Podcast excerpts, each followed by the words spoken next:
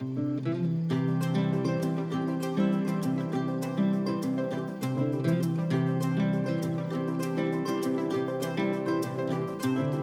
disfruto de esta vida que me ha tocado en suerte.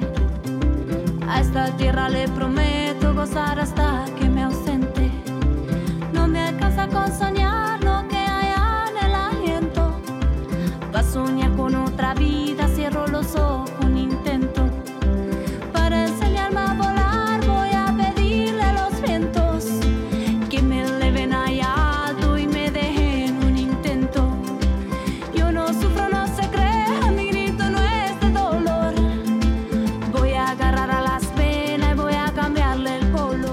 les va? Muy buenas noches, bienvenidos a Cuento con vos. Mi nombre es María Areces y como hago todas las noches, saludo a todos mis colegas de todas las provincias de nuestra querida Argentina. Sé que muchos allí en sus casas, en aquellos pueblos pequeños, ciudades más grandes, están eh, escuchando muchas veces el programa, nos lo dicen, nos lo escriben y la verdad que les agradecemos porque la idea es hacerles una compañía y contarles historias de, como digo siempre, de mucha gente que hace cosas por los otros, ¿eh? tantas cosas.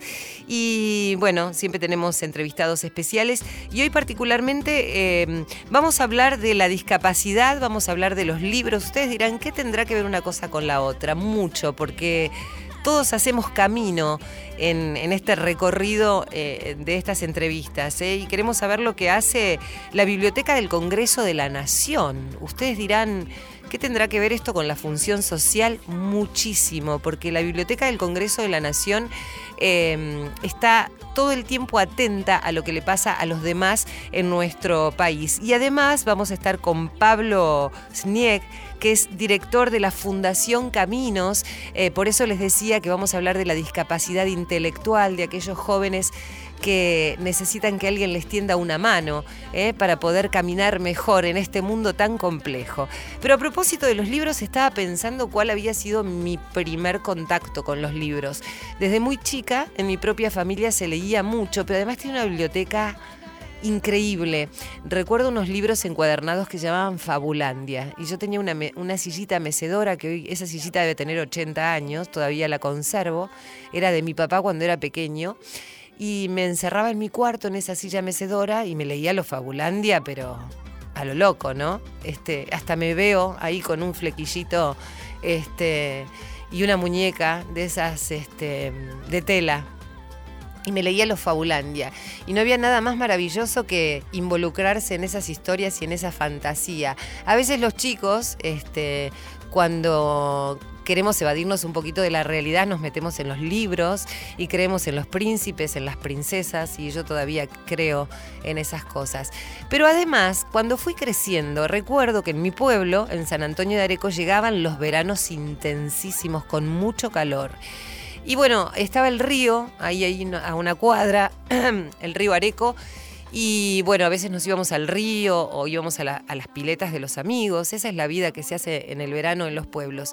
Y yo me acuerdo que iba a la biblioteca que estaba a dos cuadras de mi casa porque yo quería trabajar en la biblioteca atendiendo al público.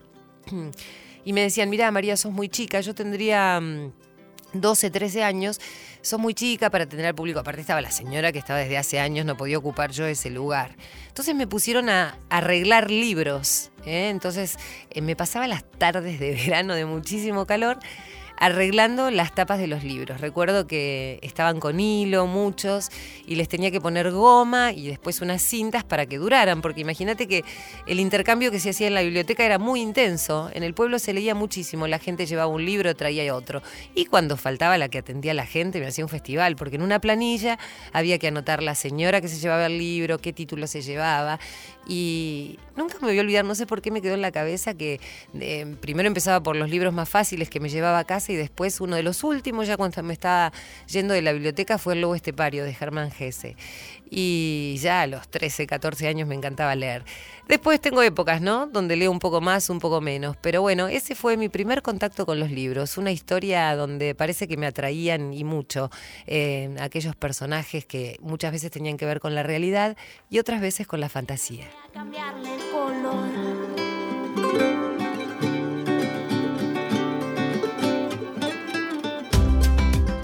Cuento con vos. con la conducción de María Areces.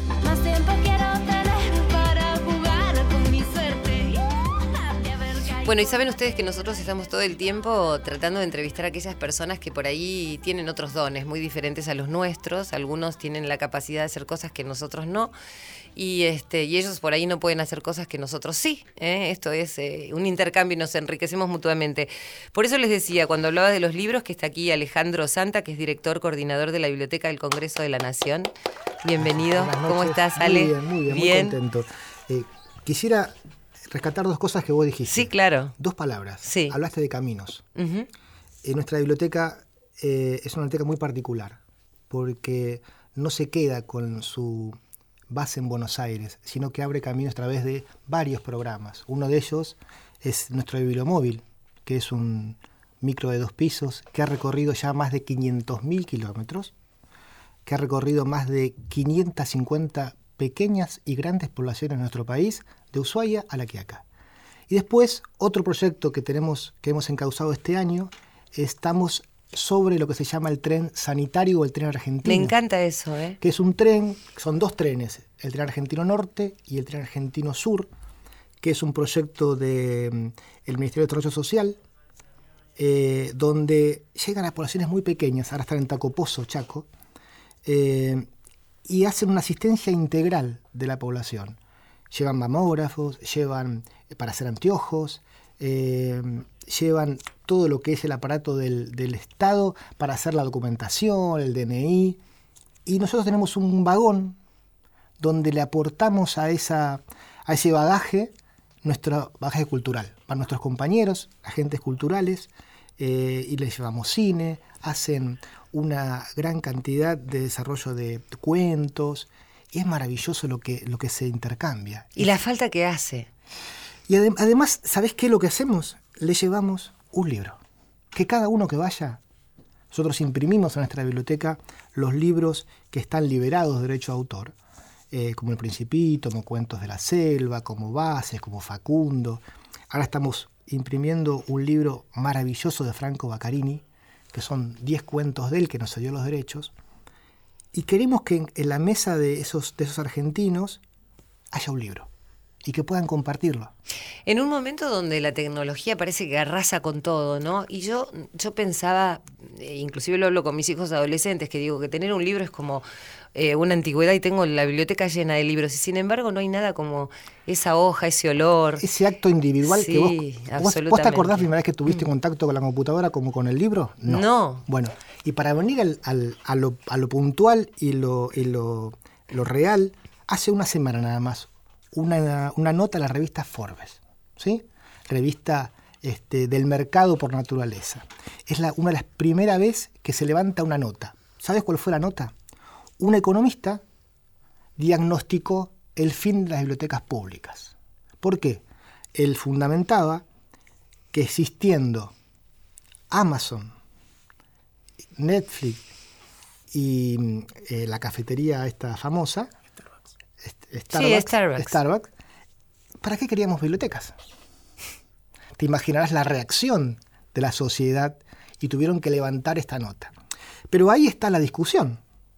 ¿Para qué tenemos bibliotecas públicas? Nuestra biblioteca, que está abierta a las 24 horas, para quien quiera venir, es el hecho, hoy las bibliotecas dejaron de ser el hecho del libro y se convirtieron en el mundo, en la discusión, el lugar de encuentro. Claro, sabes que de, de eso, inclusive cuando lo vemos en las películas, en las series, en los cines, los chicos, los universitarios, este, tienen como un momento de, eh, sobre todo, yo tengo uno de mis hijos que va al campus, por ejemplo, de la UBA, y los lugares de encuentro son los lugares muchas veces de estudio y los lugares de los libros, más allá de toda la tecnología que por supuesto siempre digo que es muy positiva para muchas cosas, que puede ser tan positiva como puede ser tan dañina, Pero ¿no? no hay que tenerle miedo. No, absolutamente. ¿Qué pasa? no. La, la discusión de hoy y, y la- y la- en, en el mundo se está dando esta, esta, esta pelea entre lo tecnológico y el libro y el acto individual del papel. Ese papel, ese hecho que está vivo, el papel está vivo, es un organismo vivo que vos tocas. Pero no pasa por, por eh, pelear, sino por complementarse. Absolutamente. Eh, eh, los, los universitarios, los, los estudiantes y los estudiosos van a seguir yendo a las bibliotecas, pero hay que dotarlos de tecnología para que sea amable. Absolutamente. Entonces vos tenés que brindarle wifi, lugares cómodos, con, eh, calefaccionados, que tengan aire acondicionado, una conexión a internet de la mejor que, que tenga, para permitirles la igualdad en la oportunidad. Eso es lo que nosotros intentamos hacer el acceso libre y democrático a la información. Ahora, fíjate lo que vos decís, ¿no? Esto que estás diciendo tiene que ver con un país que lamentablemente en muchos aspectos está muy centralizado. Entonces está buenísimo que desde algún lugar que es absolutamente cultural, ¿no? Desde lo que tiene que ver con el libro, con entrar a un mundo que te abre la cabeza este, minuto a minuto, se pueda generar algo así para que aquellos que están más lejanos eh, tengan la misma posibilidad, esto de la igualdad de lo que vos decías, ¿no? Por eso el programa del Bilomóvil. Nosotros cuando empezamos hace 17 años eran dos contenedores que nos dio la Armada Argentina, eran de la vieja Elma, cuando todavía nos hablaban de contenedores. Hoy ya tenemos shopping de contenedores. Entonces uno lo adaptamos con una biblioteca, el contenedor. Llevaba 5.000 libros. Y otro tenía 6 computadoras Dialab. Claro. Y un televisor 32 pulgados que era el cine. Mm. ¿Sí? Hoy nos ayornamos y tenemos en nuestro micro que recorre el país 10 computadoras con la tecnología, acceso a internet, 5.000 títulos de libros que nos vamos yendo por diferentes lugares. Pero el desafío en ese momento era que los chicos de Ushuaia a la Quiaca puedan acceder a ver lo que era una computadora. Hoy el Estado presente en muchas ocasiones a través de diferentes programas de igualdad, conectar, lo ha dotado a, los, a nuestros chicos de computadoras, las netbooks y demás. Pero el desafío no es ese. Hoy el desafío es saber es qué le ponemos adentro de esas computadoras. Claro. ¿Para qué las tienen? Alejandro, ¿cuántos años hace que estás dirigiendo la biblioteca?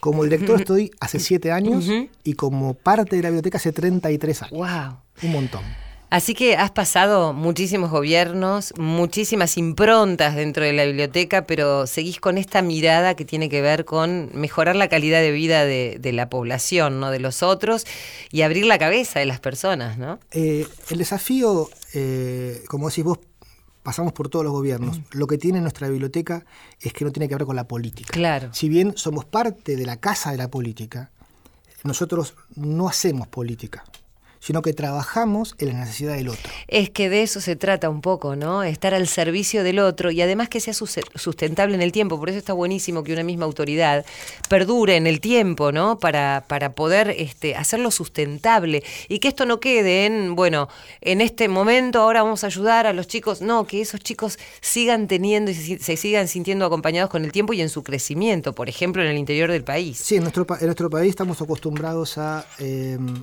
programas que se van cayendo con las diferentes autoridades políticas. Yo, en este, en este caso, nuestra biblioteca eh, tiene una comisión política que está compuesta por seis senadores y seis diputados y está presidida por el senador Juan Carlos Marino de La Pampa.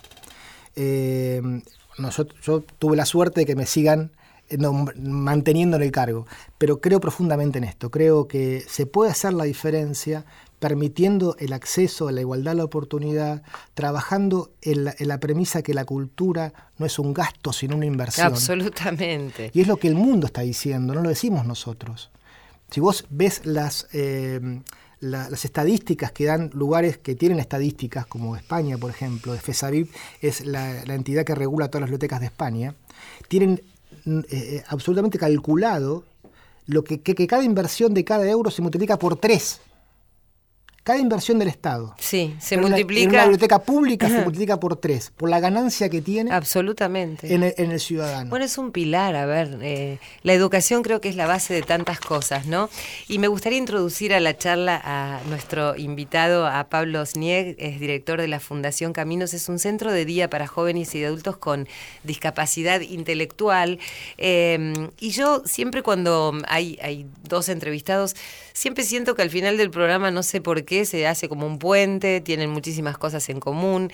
Eh, pero para empezar vamos a, preguntarle a Pablo cómo surgió esta fundación Caminos, este centro de día para jóvenes y adultos con discapacidad intelectual.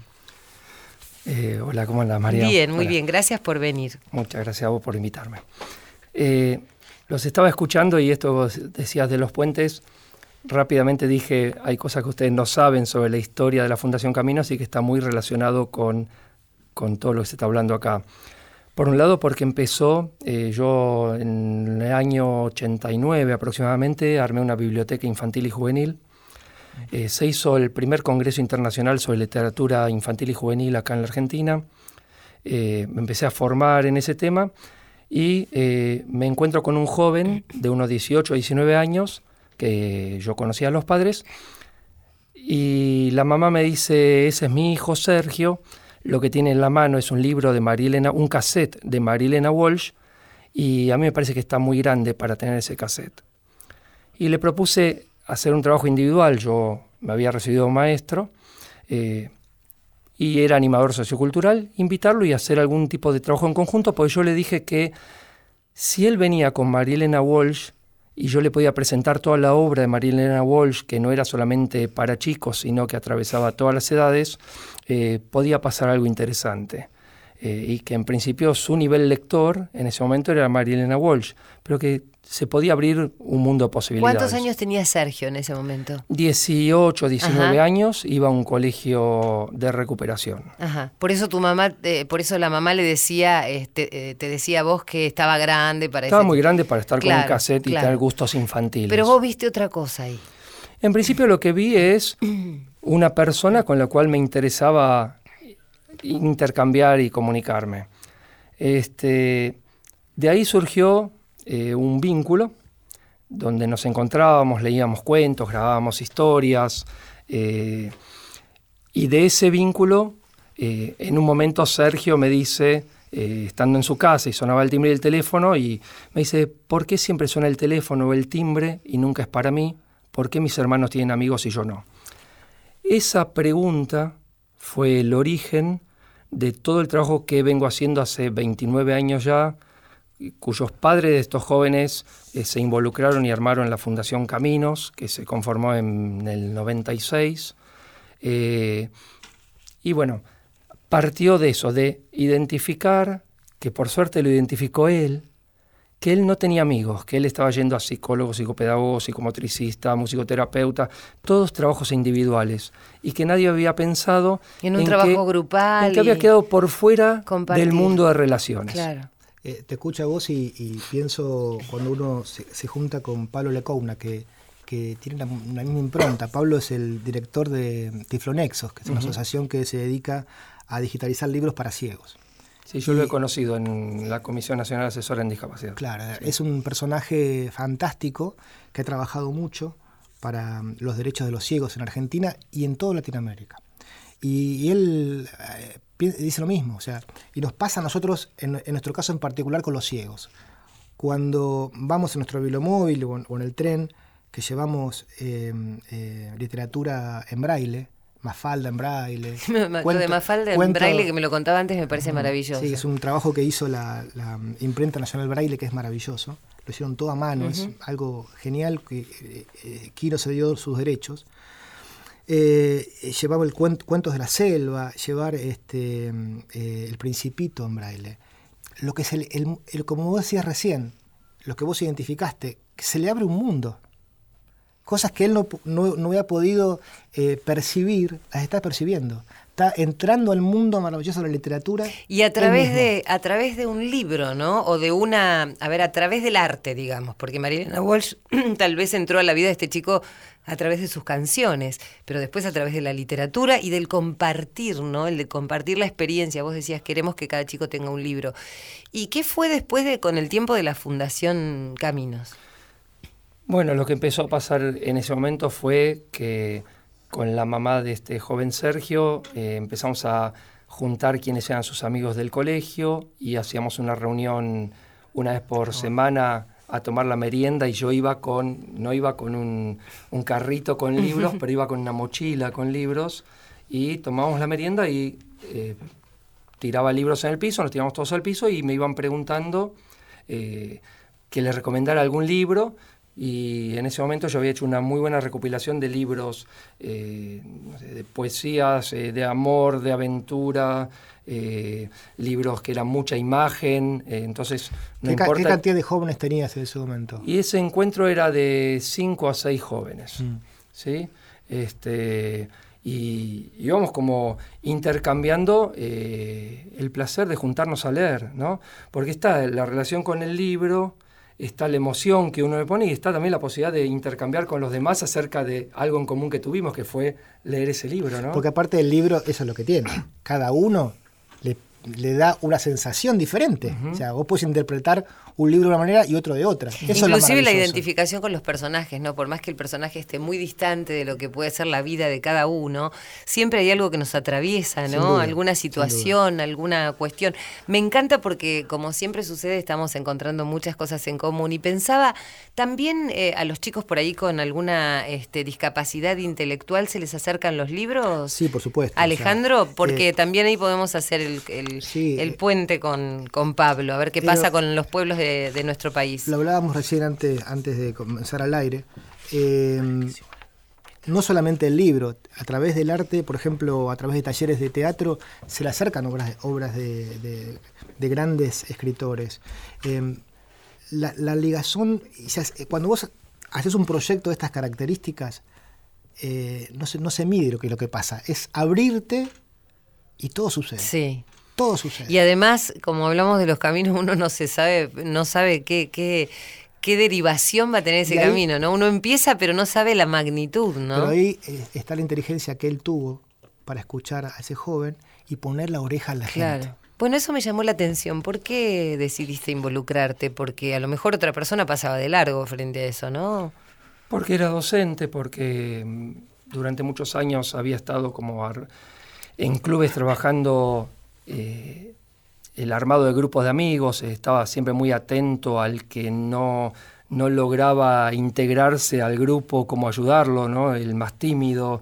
Y, se fue dando, o sea, yo sentía en ese momento que podía llegar a, proponerle algo y, así, así ocurrió, ¿no? Eh, se abren los caminos, como vos dijiste, yo voy a saltear en el tiempo y te quiero contar que eh, nosotros venimos trabajando muy fuertemente con la Fundación Caminos en temas de viajes de convivencia, ¿sí? Qué bueno eso. Y que el lugar que usamos con más asiduidad últimamente fue San Antonio Areco.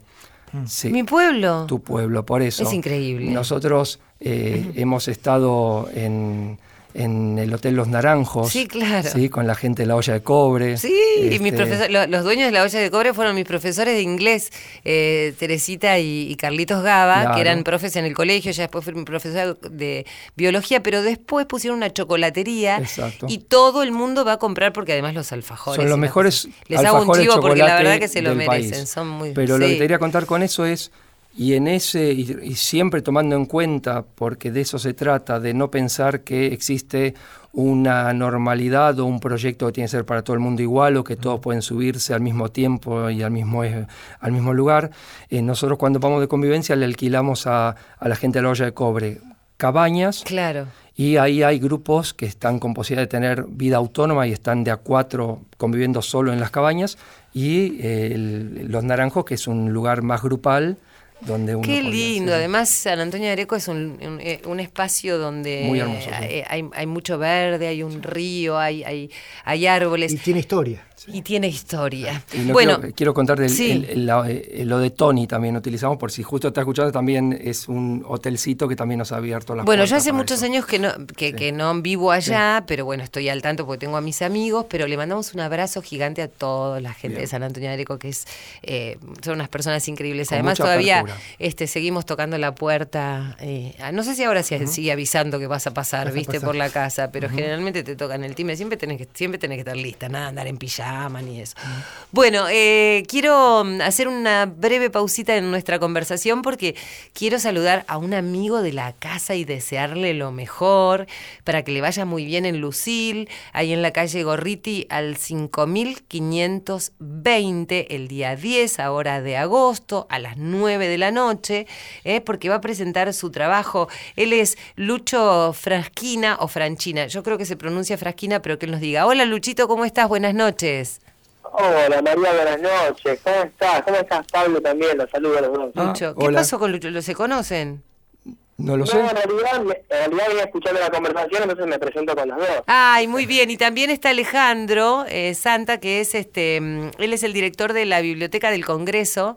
Y vos sabés que a propósito de que vos vas a presentar un trabajo, te cuento que la biblioteca, ahí en el lugar de la Biblioteca del Congreso hay muchos espacios de arte que son con entrada libre y gratuita. ¿Y quién te dice que el día de mañana no podés estar ahí vos? Pero bueno, contame cómo va a ser el show. Mira, yo estoy enganchando a todo el mundo. No hay ningún problema, lo invito Bueno, también un saludo a Alejandro, entonces sería un placer, obviamente. Te cuento del show, María. Eh, Sí. el show va a ser el viernes que viene, como vos decías, a las 21 horas en Lucil. Es una sala divina. La gente va a poder comer, va a poder tomar algo, todos eh, sentados cómodamente durante el show. El lugar y los músicos que van a estar, eh, creo que, eh, digamos, son la ocasión perfecta para escuchar mi música, porque van a estar todas las condiciones dadas para que las canciones se muestren en todo su esplendor. Me encanta eso. Escúchame, contame de qué escribís, porque recién estábamos hablando de poesía, de libros, y de qué tratan tus canciones, Luchito. Bueno, tratan temas diversos en realidad, pero te puedo nombrar una que mm, justamente esta semana que pasó estuvimos filmando un videoclip que se llama Otoño del Adiós y que utiliza un poco, la, en realidad agarramos la última etapa del otoño porque ya estando en invierno, imagínate que las hojas que van quedando ya Sí. casi casi no hay, ¿no? Pero pudimos ir a, mm, al bosque de allá de, mm, de la reserva del Parque Pereira Iraola. Ajá, y- sí. Yendo para La Plata. rodamos- sí, por La Plata. Filmamos un videoclip hermoso con había un montón de hojas eh, que habían caído y todavía restaban caer de los árboles. Y la canción habla eh, metafóricamente, eh, digamos, de- del otoño y las hojas que van dejando caer los árboles para linkearlo un poquito con lo que a todos nos pasa en diferentes ámbitos cuando hay algo que causó mucho dolor y en algún momento hay que dejarlo pasar y que siga su ciclo y volver a, a renacer también, ¿no? Qué lindo, me gusta eso que decís, ¿no? Tiene que ver con la resiliencia, con el volver a empezar, con el renacer, ¿no? Absolutamente, y la naturaleza inspira un poquito de eso también. Sí, claro. Lucho, eh, bueno, así que con toda tu banda eh, esperamos que vaya mucha gente. eh, ahí en Lucil, en Gorriti 5520. Es el 10 de agosto a las 9 de la noche. Va a estar Lucho, eh, Lucho Frasquina con su banda. Y contame de este tema que vamos a escuchar ahora que se llama Viajo a un lugar. Viajo a un lugar es el nombre del disco y en realidad mm, me habían dicho que iban a poner eh, Entre Amigos, que es el último tema del disco, el tema número 10 Sí. del disco. Si quieren poner ese, está perfecto. Sí, nombre lo tenemos. Tenemos todo lo que vos nos pidas.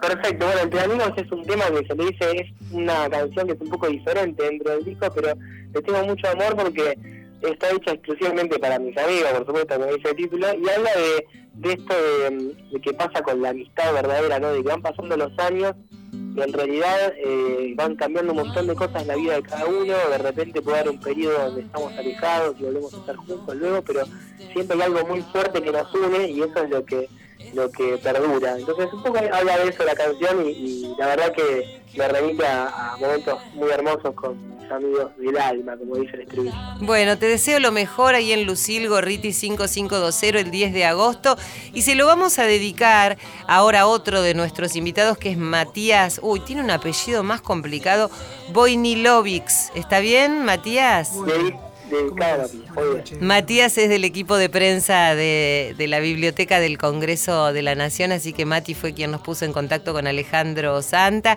Bueno, decíamos que estamos aquí con Pablo Snieg, que es director de Fundación Caminos, y vamos a escuchar tu tema, Luchito, gracias, ¿eh? y lo mejor Gracias, para vos. María, y a todos en la mesa. No, mi amor, que te vaya muy bien y sabes que, bueno, algún día nos vamos a juntar a cantar. Me encantaría, me encantaría. Estás más que invitada también a la fecha, si te llega a cuadrar bien, estás invitadísima a la fecha del viernes que viene. Gracias, un abrazo fuerte. Gracias, igualmente. Chao, chao. No quiero una luz ni una cruz de sur. Yo siempre termino encontrando la dirección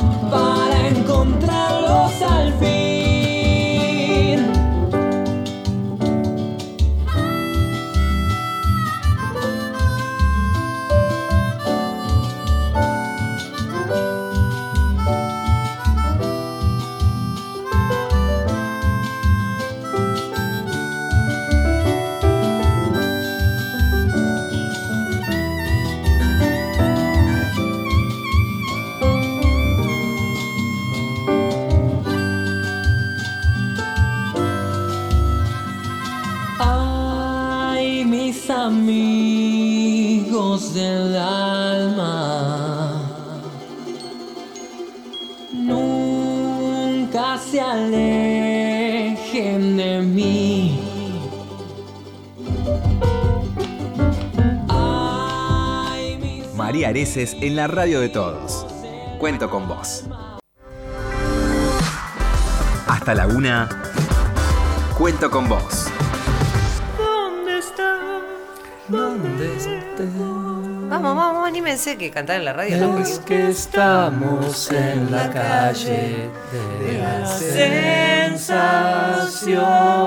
uh, muy lejos del sol. Que quema de amor. Te doy pan. ¿Quieres Ah, toma.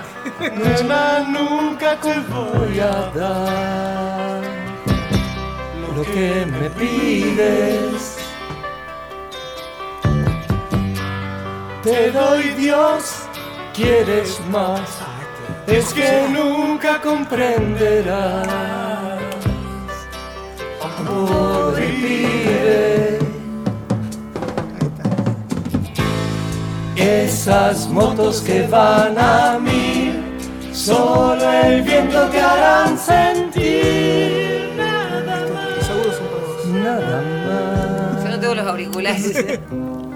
Si pudieras olvidar tu mente frente a mí, sé que tu corazón diría que sí. Ahora cuando salga el programa le van a decir canté en la radio, ¿entendés? No es cualquier cosa. Acá en Radio Nacional, ¿eh? desde Buenos Aires para todo el país, aquí nuestros entrevistados cantando. Les decíamos con quién estamos en el día de hoy. Estamos con Alejandro Santa, que es director de la Biblioteca del Congreso de la Nación, también con Pablo Snieg, que es director de la Fundación Caminos, que es un centro de día para jóvenes y adultos con discapacidad intelectual. Y vino Matías Boinilovics. Matías, decime Boini, le mandamos para la próxima, ¿eh? que es del equipo de prensa también de, de la Biblioteca del Congreso de la Nación, que hacen una tarea social increíble, eh, ambos eh, de nuestros, los dos entrevistados, y la verdad que me encanta porque cuando estamos escuchando las canciones y, y tenemos muchas cosas en común entre todos, ¿no? Sobre todo ustedes, y, y Pablo contó su experiencia con los primeros libros y con, y con este intercambio de lectura con chicos con, con Discapacidad este, intelectual. discapacidad intelectual, ¿no? Eh, sí, nosotros lo que en- entendemos, eh, lo que te decía antes, de, de la igualdad de la oportunidad. Eh, por eso eh, nuestra biblioteca está abierta a las 24 horas. ¿Por qué? Yo paso por ahí por la calle Alcina, digamos dónde está. Bueno, Alcina. nosotros tenemos seis sedes. Sí, donde, eh, donde estuviste vos, en la calle Alcina, Sí. está nuestro espacio cultural, sí. donde martes y jueves, todos los martes y los jueves de todo el, de todo el año, vos tenés a las 6 de la tarde películas elegidas para ir a un cine con 150 butacas mejor que un cine comercial. Gratis. Gratis, Ah, me encantó, me O sea encantó. y hoy algo gratis es como. una secuencia semanal. Después ahí está nuestro espacio donde vos también podés disfrutar una muestra. Hoy está Isban, que es un, un artista que trabaja sobre La el vi, papel. es maravillosa, me llegó el otro día, es como Matías. una, un canto a los sentidos. Sí. ¿sí? donde, donde es como ver una, una obra de, de, eh, de- de Van Gogh, te, te- te- te despierta y te abre los ojos. Después tenemos nuestras, y ahí mismo, en la calle Alcina, al fondo, está la hemeroteca.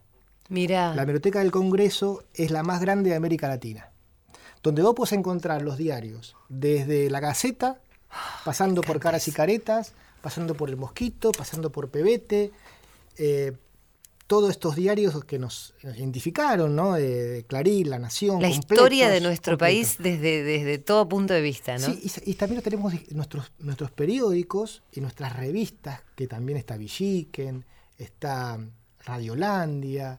Eh, Villiquen, hay una anécdota. Cuando vos recorres América Latina, la gente te dice, yo me crié con Villiquen Mirá. y con las películas de los 50 de... Perdón, pero aparece también eh, la grieta Villiquen Anteojito. Ah, en ese sí, esa. momento, Yo Claro. Yo era Estaba la grieta Anteojito. mejor Yo era Villiquen. Sí. No, yo era Anteojito. Bien. Nosotros teníamos la mejor distribución. Pensé era que andaba con las dos. Me- Después me acuerdo de las revistitas de Paturuzú, ¿eran de la misma época o fueron posteriores, no? Fueron un poco posteriores. Sí. Sí, pasa que el, el fue- el anteojito de Villiquen sí. era para el colegio, Claro. donde recortaba las láminas, Todo, todo. donde tenías todo el material didáctico que hoy buscamos en internet. Sí, tal cual. Este, y después nuestra sede, te, te contaba lo de la hemeroteca. Y vos podés acceder también a nuestros microfilm. Vos, este, nuestro acervo eh, hemerográfico está todo microfilmado. ¿Qué es esto? El microfilm es una técnica que permite la conservación por más de 500 años. Es una foto sobre el original.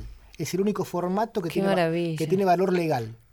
En nuestra biblioteca hacemos todo el proceso. La microfilmación, el, el revelado de las fotos, y todo esto está bajo normas internacionales. Nuestra institución está en un 98% certificado por normas ISO 9001-2015. Es uno de los pocos lugares del Estado que tiene la certificación oficial de normas internacionales. Es decir, que cualquiera que quiera este, conocer más sobre nuestro país, no solamente tiene toda la información teórica, sino que además lo tiene en imágenes. Puede recurrir a todo, a todo ese Totalmente. material. Los chicos, el otro día cuando fui, había un grupo de chicos que estaban haciendo una recorrida, ¿no, Mati? Sí, hay recorridas. Hay un programa que se llama La Biblioteca va a la Escuela Ajá. y que eh, y hay recorridas casi semanalmente de chicos y escuelas que recorren tanto el espacio cultural y a veces vienen por la radio. Sí, y pasan y es un poco lo que tomamos de los grandes museos. Claro. Sentarte frente a una obra Sí. y que el chico pueda Me tocar, mirar y, y ver. Para mí les digo que fue todo un hallazgo, eh, porque fui invitada al programa de Matías, después conocí a Alejandro, me enteré de todo esto que hacían. Y bueno, y, y- y Pablo con este trabajo también que hace, ya, este- ya te estoy consiguiendo una visita guiada para que, porque en uno de esos días podés ir con los chicos a que vean todas las obras de arte con la Fundación Caminos. Eh, apareció algo, vos dijiste que los sábados hay cine. Los martes y los jueves. Martes los, y jueves, Los sábados perfecto. tenemos una actividad que se llama TV o Leo, Ajá. donde eh, mezclamos literatura con tecnología. Donde chicos, jóvenes y adultos de, de 2 a 90 y pico de años pueden estar en los talleres que se hace robótica, pueden participar de lo que se llama una kermés literaria. Ay, qué lindo, todo gratis. ¿Todos se Eso acuerdan? es fundamental de ¿Te- te- decirlo. ¿Te acordás que sos, que sos joven como yo? Sí. Las kermeses de los barrios. Claro, Sí, ¿cómo donde me te voy a gan- acordar? Donde te El ganabas barquillero algo. también. Hoy, claro, hoy, hoy la kermés, te- ¿qué, qué haces? Te ganas una LED, no, ahí te ganas libros. Oh, qué bueno. Entonces los chicos participan. ¿Sábados a qué hora, Ale? Los sábados son a partir de las 3 de la tarde. O sea, a, la- a las 3 de la tarde, suponete que estás súper a- embolado, como dicen los Sí. chicos ahora en tu casa, con un chico de edad, a partir de, los, de, la, de robótica, a partir de los 7, 8 años ya pueden 7, 8 participar. años, ¿qué hacemos? El, el cine, ¿no? Te, montó edad. la entrada, No, no el. Listo.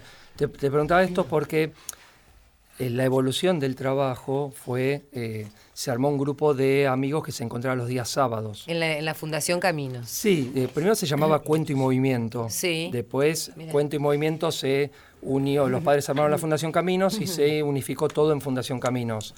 Pero el tema es que desde entonces todos los sábados hacemos salidas sociales, porque la idea es que los jóvenes puedan tener un consumo como ciudadanos. Si uno se pone a pensar qué pasa, qué pasaba o qué sigue pasando con las personas con discapacidad y en general están aisladas, recluidas, o sea, hay muchos, muchos Claro, ¿qué dispositivos programa armados. podés armar, no? Con ellos, para que estén juntos, para que compartan, para que se diviertan, para que la pasen bien. Todos los sábados hacen salidas, están divididos en creo que cuatro grupos en estos momentos y los lunes se reúnen a planificar esas salidas. Entonces les voy a proponer... eh, Te propongo otra cosa. acercamiento Vos a- hablabas de Mariana Walsh. Eh, bueno, yo me pedí decir la dirección exacta. Sí, ahora Es vamos a necesito Alsina- porque estamos re Claro. ansiosos por contar. 1835, ¿no? 1835, eh, ahí está el espacio cultural y la hemeroteca. Y en la calle Hipólito Yrigoyen, ¿sí? 1730, está nuestra, nuestra biblioteca, donde tenemos más de 3.800.000 piezas bibliográficas. Donde era la antigua No caja de ahorro. la vida para el... Ah, la antigua caja de ahorro, el banco famoso que Sí, lo teníamos sí, las claro. libretitas. Bueno, nosotros, es- nosotros co- reconvertimos un banco en una biblioteca. Desde te ponían el sello con la... Claro, la etiqueta La- y después a los la- 18 años con- cobrabas sí, claro. teóricamente con, Con la inflación. estampilla. Claro, la estampilla. Claro. Cuando cumplíamos años nos daban las estampillas que después no cobrábamos nada. Pero bueno, se reconvirtió ese banco en una biblioteca. Qué bueno es. Y ahí tenés la primera biblioteca, Mariana Walsh, en el país, se- la hicimos en, en nuestra biblioteca. Es una biblioteca infanto-juvenil donde está mezclada la tecnología con los libros. Y es, es un lugar donde está todo desordenado. Donde están los libros desordenados. Los, los- los jóvenes, los chicos, pueden venir y tomar un libro y dejarlo donde ellos quieran. Qué maravilla. Eh, y los sábados, por eso te decía que la biblioteca es un lugar, es en, el- en la biblioteca del futuro es el lugar de encuentro.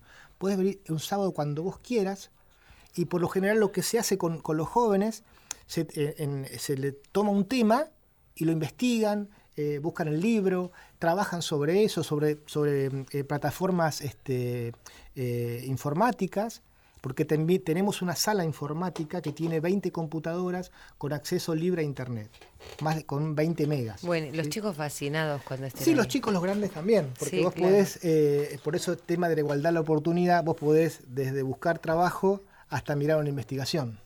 Y pensaba, en nuestro país habitualmente hay este, igualdad en la oportunidad, Pablo.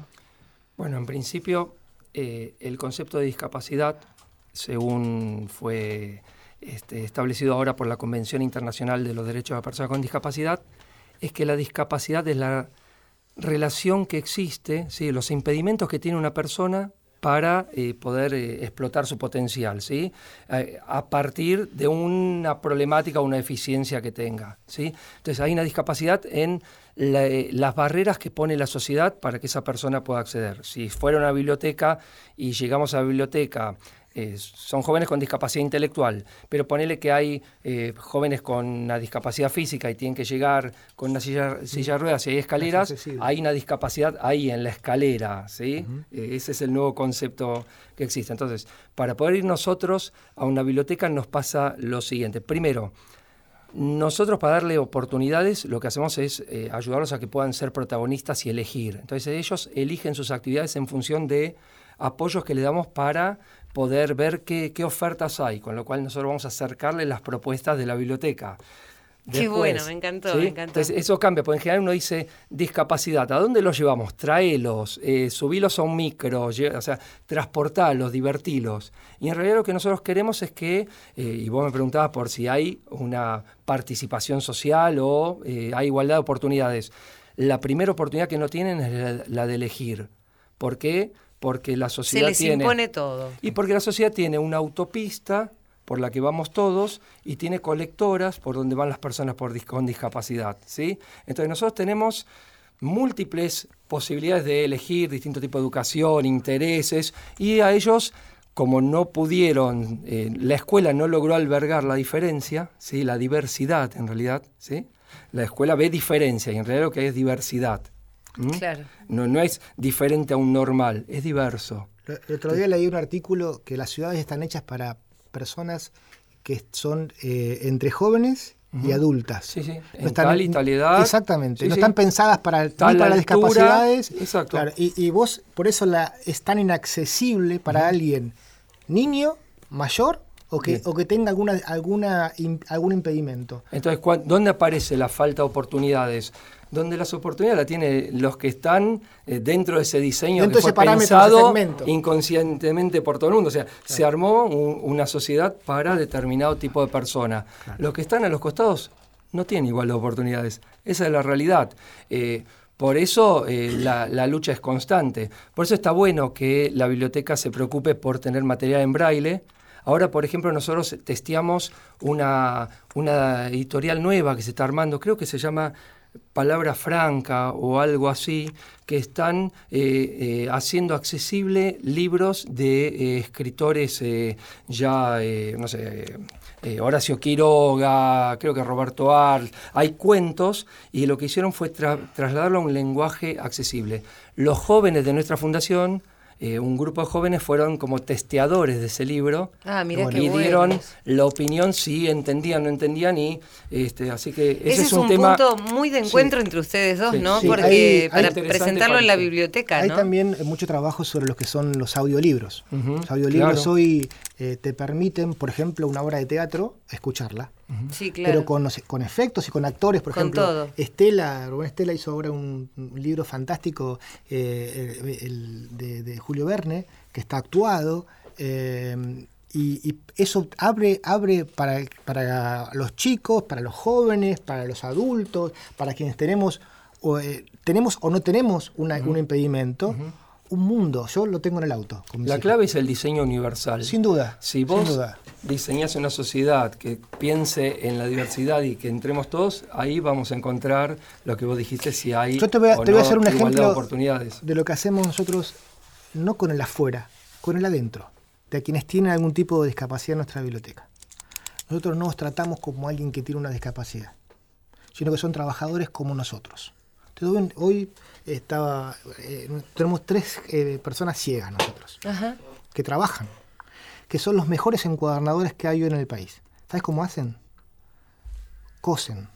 Guau. Una técnica ya olvidada. Viste que hoy te decía al principio que en la biblioteca de mi pueblo estaban los libros con los Por eso, por, por eso, o sea, eh, estas personas ciegas y vos ves como enhebra la aguja, es maravilloso.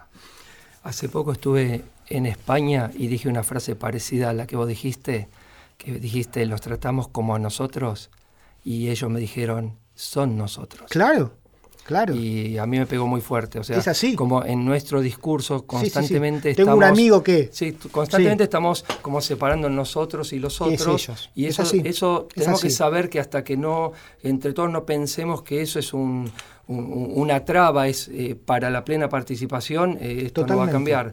Bueno, Es, lo- eh, no, por ejemplo, eh, gran cantidad, tenemos mucha, tenemos un chico que tiene un, un problema que le falta una pierna y es el responsable de la parte informática. Tiene una pierna ortopédica, es parte de- es el, el responsable de la informática. Eh, otra persona que es renga, sí, sí. ¿sí? que tiene es sorda y es nuestro fotógrafo oficial. Eh, o sea, En la sociedad que todos queremos, eso debería ser como Normal. algo que no nos sorprenda. Totalmente. Pero tenemos que hablar de esto bueno, porque. tuvimos que- lo hablamos en la Feria del. Libro. Sí, esto. sí. Lo- lo Me hablamos, encanta ¿no? porque entre ambos este, me parece que hay muchas cosas para trabajar y para hacer. Y yo siempre digo que nosotros muchas veces como sociedad, como comunicadores, como ciudadanos, nos vivimos quejando de lo que no se hace. Exacto. Y siempre tratamos en este programa con Irene Roast, con Silvio Ferrer, con Diego Rodríguez en la operación técnica, de paso nombró al equipo ella, ¿no? De justamente mostrar a las personas que sí hacen, porque hay muchísimas, ¿no? Este, y está bueno que, que se puedan conocer, tal vez a través de este programa, tal vez a través de otros contactos, pero lo bueno es que podamos empezar a decir, uy, mira, ¿sabes qué? Se nos, eh, y, y todos vayamos por, por la misma ruta, por el mismo camino, por la misma autopista. Eh, ¿Cómo va el, el- el tren sanitario? Decimos, Sí. así se le llama Sí, el tren- directamente. se llama tren argentino. Tren argentino. Que se lo denomina tren sanitario por las prestaciones que Sí, tiene. ¿sí? que lleva salud, es decir, todo lo, lo que nosotros podemos tener acceso acá, no sé, en el consultorio de la vuelta o en la clínica que está en la esquina de casa, rápidamente, el oftalmólogo, a las hacer una poblaciones más pequeñas de la Argentina. claro. Y tiene, son dos trenes, uno al norte. ¿Eso parte de una iniciativa tuya, no, no, Ale? no, eso es. eh, la- eh, Propuesta, lo lleva, digo. Lo lleva adelante el Ministerio de Desarrollo Social. Ajá, Lo que hicimos nosotros es sumarle la parte cultural. perfecto. O sea, eh, anexamos a todo ese trabajo que es maravilloso. Yo contaba la anécdota de, de una trabajadora de- de- del ministerio que nos contaba que ellos llevan un aparato para hacer anteojos. Ajá. Y, y ter- cuando terminaron, ellos son comisiones de una semana. Terminaron la semana y el domingo caminaban por el pueblo y una señora vino y la abrazó muy fuerte con unos anteojos eh, nuevos. La abrazó muy fuerte, muy fuerte y dice, pero ¿por qué me abraza? Porque gracias a ustedes pude conocer la cara de mi hija. Es increíble.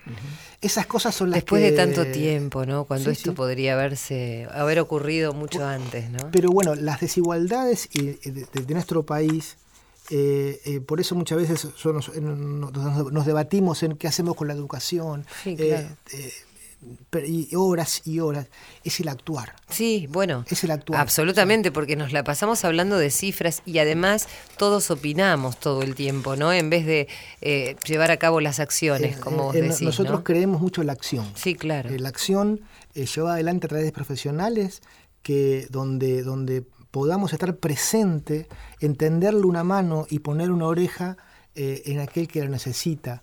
Pero eh, el, el hecho de tender la mano y estar presente con el otro, esto de intercambiar, es, de, eh, es tan valorado por gente que se cree que, que porque vive en una población alejada es olvidada del Sí, resto. claro.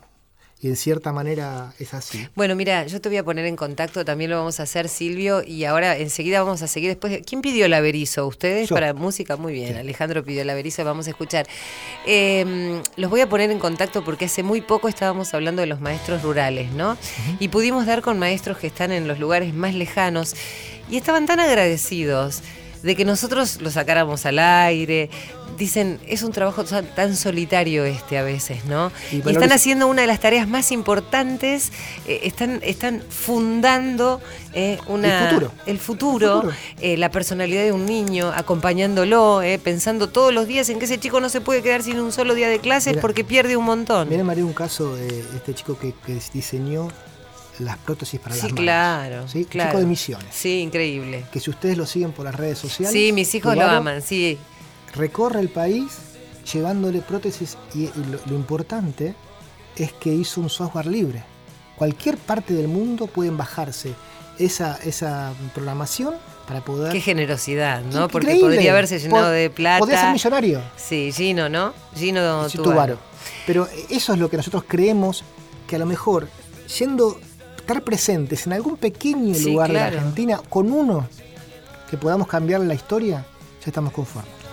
Vamos a escuchar el averizo pedida por Alejandro Santos. me duele el alma, aunque me duele el corazón. Hoy me diste tu amor, que traidora que sos. Esta noche ya no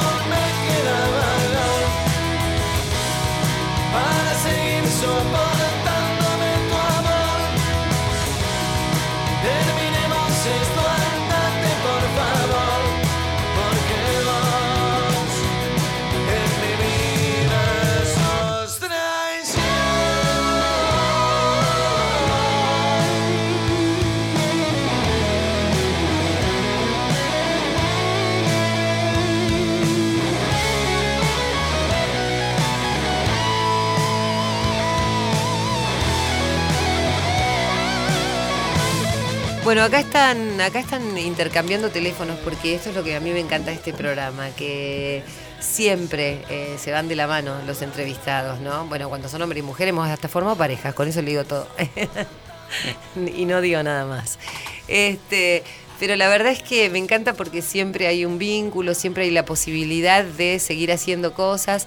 Y bueno, y vamos sumando voluntades, que es un poco la intención de todo eso. En principio quiero agradecerle, espérate porque voy a leer el apellido porque cada vez que lo tengo que decir, le quiero agradecer a Matías Voilinovics, ¿eh? gracias Matu, Gracias. ¿eh? porque él me invitó a su programa en la radio, gracias a eso conocí a Alejandro, un ser eh, adorable y además me encanta que haya pasado los gobiernos, haya pasado la política y él siga estando como director de la Biblioteca del Congreso de la Nación, porque esto quiere decir que hay políticas que son buenas, que se sustentan en el tiempo y que ayudan mucho a otros. Eh, y le voy a dar la palabra un segundito a Pablo para que me cuente quién es el equipo que trabaja con él en la Fundación Caminos y ahora terminamos con vos, Ale. Sí, yo quería, porque al hablar tanto de mí, parecería que, que una persona puede, puede hacer las cosas y en realidad me parece que el camino es el trabajo en equipo y nosotros tenemos un equipo muy lindo y muy grande. Hay directores del Centro Día, Diego, Diego Belmonte y Celeste Mamone, y después todo un grupo de trabajadores social, musicoterapeuta, psicomo, qué sé yo, eh, profesor de educación física, de teatro, eh, psicólogos, hay de todo. Pero lo principal es que trabajamos en conjunto y nos sentamos a pensar lo que hacemos y siempre traemos a alguien de afuera que nos escuche.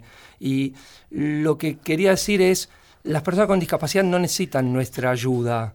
O sea, en realidad... Nuestro acompañamiento. O sea, en realidad lo que, lo que hace falta es hacer lugar a, la- a la Claro, diversidad. tal ¿sí? cual, y, tal cual. y estoy de acuerdo con que eh, las políticas hay que poder eh, ponerse de acuerdo y mantenerlas, ¿no? Ale, mira Irene, me está desesperada haciendo, Haciendo señas. señas. Sí. Bueno, yo agradezco y eh, como él también, no, no creo que nadie se pueda desarrollar en soledad.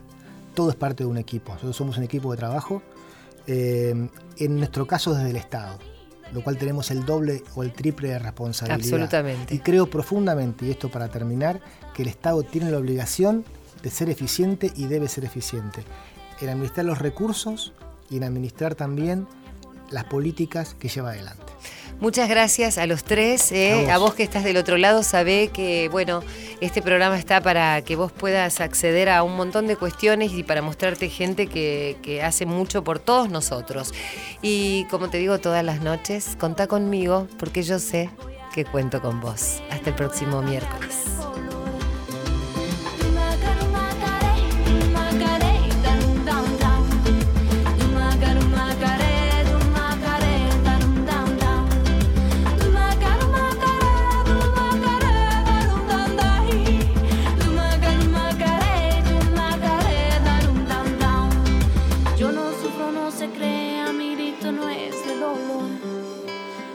agarrar a las penas.